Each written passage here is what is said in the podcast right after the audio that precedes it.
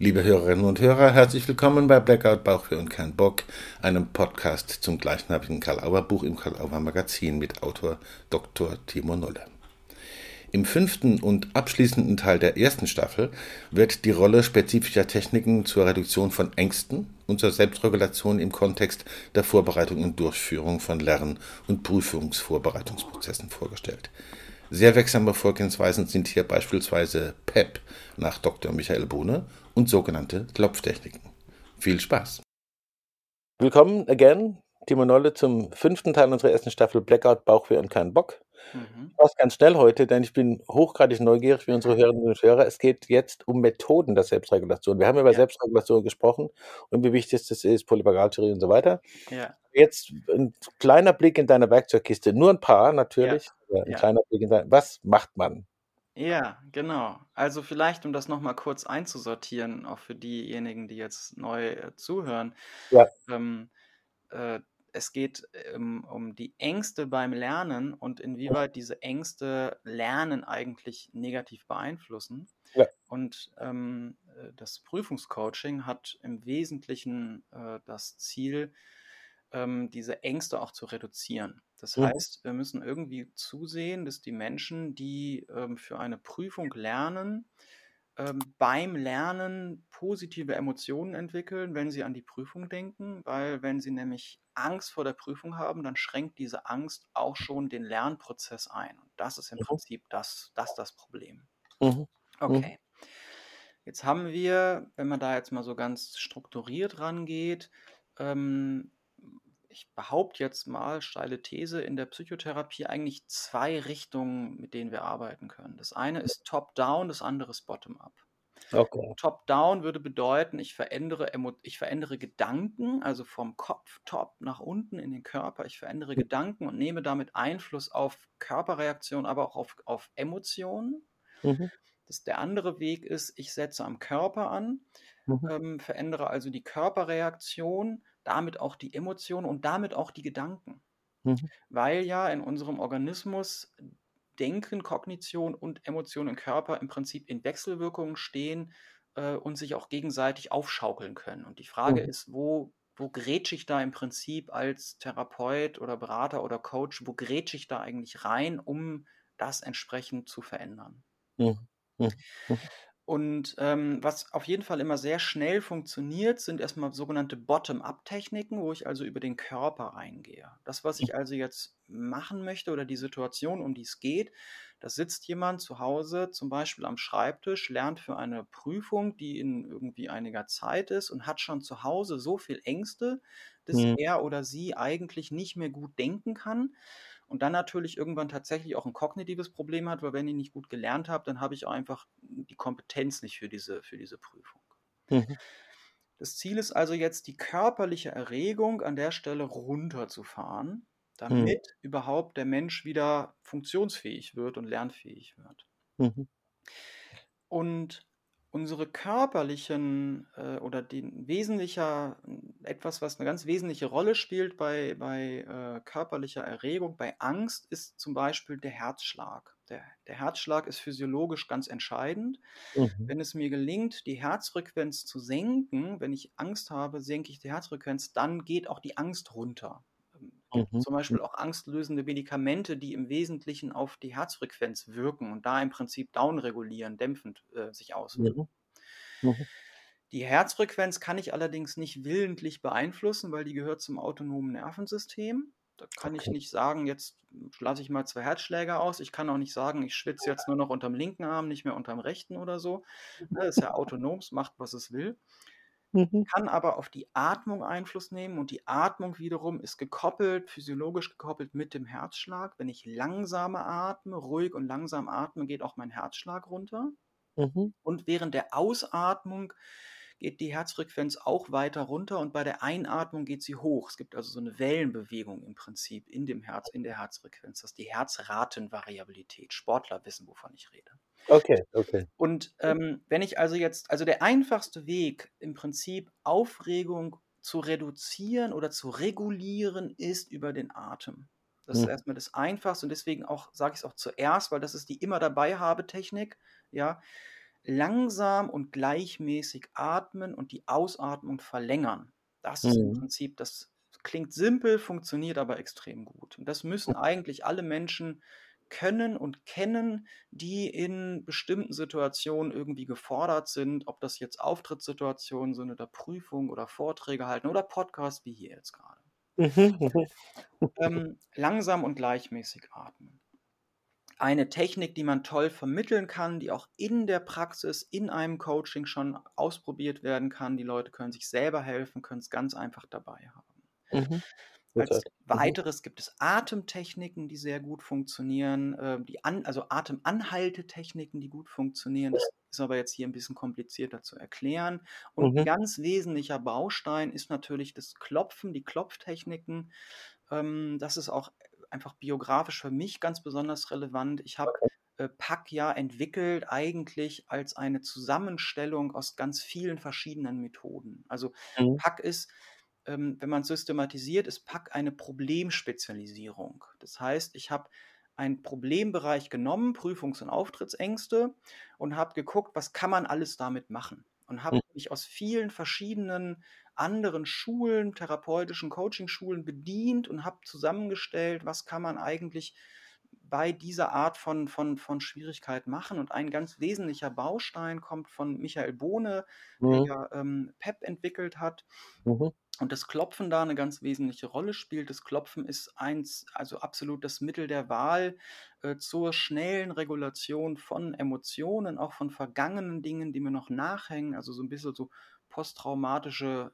Prüfungsstörung würde ich das mal nennen, ja, weil auch, also auch Prüfungen können sozusagen traumatisch wirken.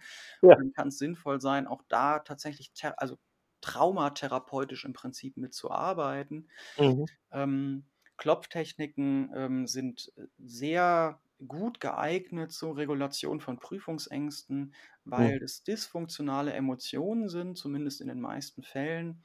Ähm, und ich beim, äh, beim Klopfen und beim Denken an die Prüfung dann auf einmal merke oder zu so Gedanken komme wie, es ist gar nicht so schlimm oder hier geht es nicht um Leben und Tod oder ich habe doch schon mal eine Prüfung erfolgreich in dem Fach geschrieben, dann wird mir das auch das wieder gelingen. Also das heißt, frühere Erfolge fallen mir wieder durch das Klopfen ein. Und das. Klopfen ist eine tolle Methode, weil sie auch die Selbstwirksamkeit der Leute fördert. Die Kinder können, wenn es Kinder sind, dann in der Schule selber klopfen oder die Studierenden sitzen dann irgendwie in der, in der Prüfung und klopfen. Und ich habe das zum Beispiel total süß erlebt. Ich habe ähm, mal einen Mann beraten in der Uni, der hat dieses Klopfen bei mir gelernt. Es war ein Maschinenbauer, also der hatte zur Körpersachen nicht so viel am Hut und war da sehr, sehr skeptisch, hat das dann gemacht. Er hat nämlich hinterher mir eine E-Mail geschrieben und meinte, Herr Nolle, ich saß da in dem Hörsaal, habe da diese Klausur geschrieben und habe dann gesehen, zwei Reihen weiter hinten, da hat auch einer geklopft. Total super.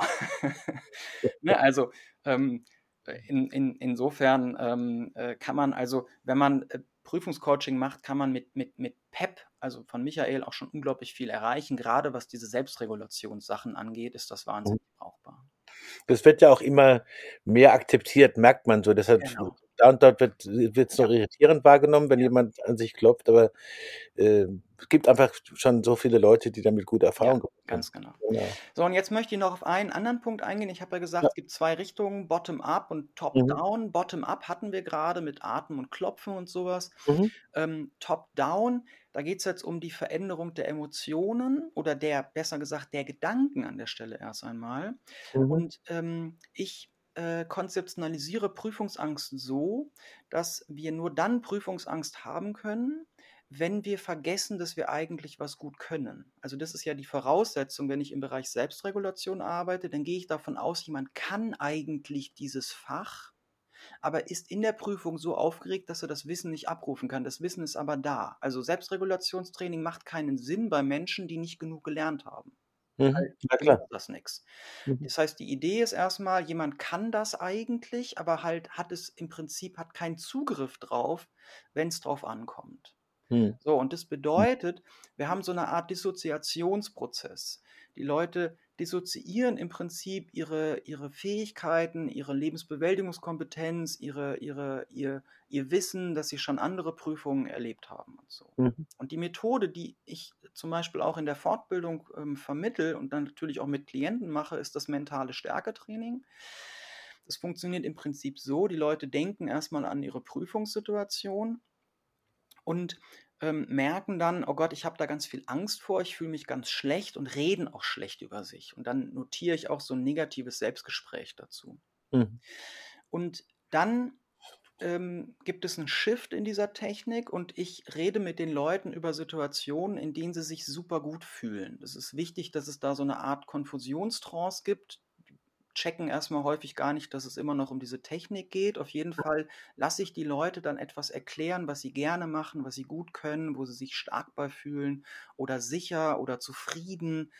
Äh, das können ganz unterschiedliche Situationen sein und dann beschreiben die mir etwas, was sie machen. Also irgendeine Sportart vielleicht oder aus dem Urlaub irgendein Erlebnis, irgendwas, was sehr emotional ist. Das machen wir auch körperlich. Also ich lasse mir das dann zeigen. Ich habe ich hab Kampf, schon Kampfsportstunden in meiner Praxis gehabt oder wir haben auf dem Pferd geritten sind wir oder auf dem Berg oben angekommen oder einfach nur am See stehen und Enten füttern. Also Situationen, die irgendwie mhm. eine bestimmte Emotionalität mitbringen, die was mit Dankbarkeit zu tun hat, mit, mit Stärke, mit Stolz, mit Ruhe, mit Sicherheit, irgendwie sowas. Hauptsache eine mhm. starke Emotion. Mhm. Und dieser Zustand wird multisensorisch erlebt, den kann man auch so ein bisschen hypnotisch quasi erfragen, dass der auf allen Sinnen erlebt wird. Mhm. Und in diesen Zustand rein ähm, kontrastiere ich dann diese, diesen Gedanken an diese Prüfung. Das heißt, mhm. wenn die da gedanklich am See stehen und Enten füttern und sich super fühlen oder auf dem Berg oben ankommen, dann denken sie an die Prüfung und sprechen sogar dieses negative Selbstgespräch aus und erleben dann eine starke Diskrepanz. Das nimmt auf einmal aus, diesem, aus dieser Perspektive heraus die Prüfung völlig harmlos ist. Hm. Als derjenige, der auf dem Berg oben ankommt oder diejenige, die auf dem Pferd sitzt oder so, ähm, ist man auf einmal als Reiter oder Bergsteiger unterwegs und in dieser Haltung würde man auch in der Prüfung ganz anders und viel souveräner handeln. Hm.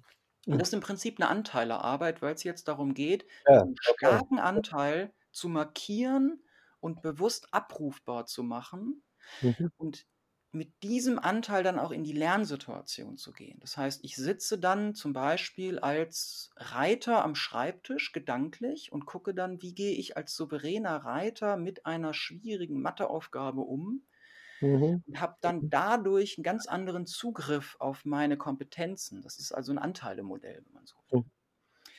Und ähm, das führt dann dazu, dass manche Leute tatsächlich mit ihrem Reiterhelm lernen oder dass ähm, viele eine bestimmte. Musik vor dem Lernen erstmal hören, indem sie, mit der sie einen bestimmten emotionalen ähm, Raum im Prinzip öffnen.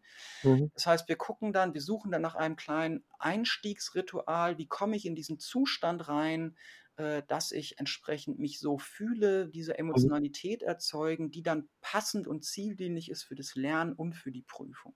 Das ja. ist ein ganz wesentlicher Kern, funktioniert unglaublich gut. Da habe ich schon wahnsinnig persönlich auch berührende Situationen erlebt. Das ist mhm. wirklich grandios. Hm. Also, was ich da so auch mithöre, ist, du hast jetzt von Anteilarbeit gesprochen, äh, du sprichst von PEP, von Klopfen, mhm von Bottom-up, Top-down. Dieses, dieses, wenn ich das zusammenfassend für mich nochmal sagen darf, dieses Integrieren und in gegenseitige Dienstleistungsverhältnisse mhm. bringen von verschiedenen Methoden, das scheint auch besonders wichtig zu sein. Und das sieht man auch im Buch, ja. äh, wie viel davon drinsteckt und wie das in dieser Erstsortierung diese drei Aspekte, mit denen wir begonnen haben, also äh, Lernen und Verstehen, emotionale Einstellung und Selbstregulation und dann der Teil Blockaden, Motivation, auf den wir noch kommen ja. werden, das finde ich so beeindruckend dabei und dass das auch so deutlich äh, in dem Praxiskontext äh, verstehbar wird. Genau. Genau. Es ist also im besten Sinne eklektizistisch aufgebaut und keine genau. Reinheit der Schule, das ist mir ganz wichtig. Mhm. Und ähm, dadurch sind ganz viele Sachen gar nicht von mir. Ich würde sagen, kaum mhm. etwas äh, von den Techniken her in Pack ist äh, von, von mir erfunden, sondern zusammengesucht, neu zusammengestellt, vielleicht ein bisschen umarrangiert. Mhm. Ähm, der Grundgedanke mit diesen drei Kernbereichen und die Haltung des Arbeitens dahinter, das ist, glaube ich, jetzt schon, äh, also das, das ist, das ist Pack, das, das bin ich. Mhm. Aber die Methoden an sich sind vielfach zusammengesucht und angepasst. Naja, aber es ist, liegt auch eine Kompetenz drin, richtig zu suchen, so wie man richtig lernen und Richtiges zu finden. Das stimmt, das stimmt. Danke, Timo, für die Einblicke wieder äh, ja. und die, in die Praxis und Methodik. Und ich freue mich aufs nächste Mal zum sechsten Teil. Danke ja, dir. Wunderbar. Dankeschön. Bis Danke. dann. Ciao. Timo Nolle bei Blackout, Bauchweh und kein Bock zum Abschluss der ersten Staffel dieses Podcasts. Vielen Dank. Blackout, Bauchweh und kein Bock gibt es im Karl-Auer Magazin und überall, wo es Podcasts gibt. Wir möchten gern noch hinweisen auf die weiteren Podcasts im Karl-Auer Magazin, unter anderem Heidelberger Systemische Interviews, die Autobahn-Universität oder den Podcast mit Fritz Besimon zu seinem Opus Magnum Formel Reloaded. Gerne können Sie auch die ganze Website besuchen, karl-auer.de, im Programm stöbern mit den aktuellen Neuerscheinungen und natürlich im Magazin. Danke wieder für die Aufmerksamkeit und bis zum Start der zweiten Staffel im November 23 im Karl Auer Magazin.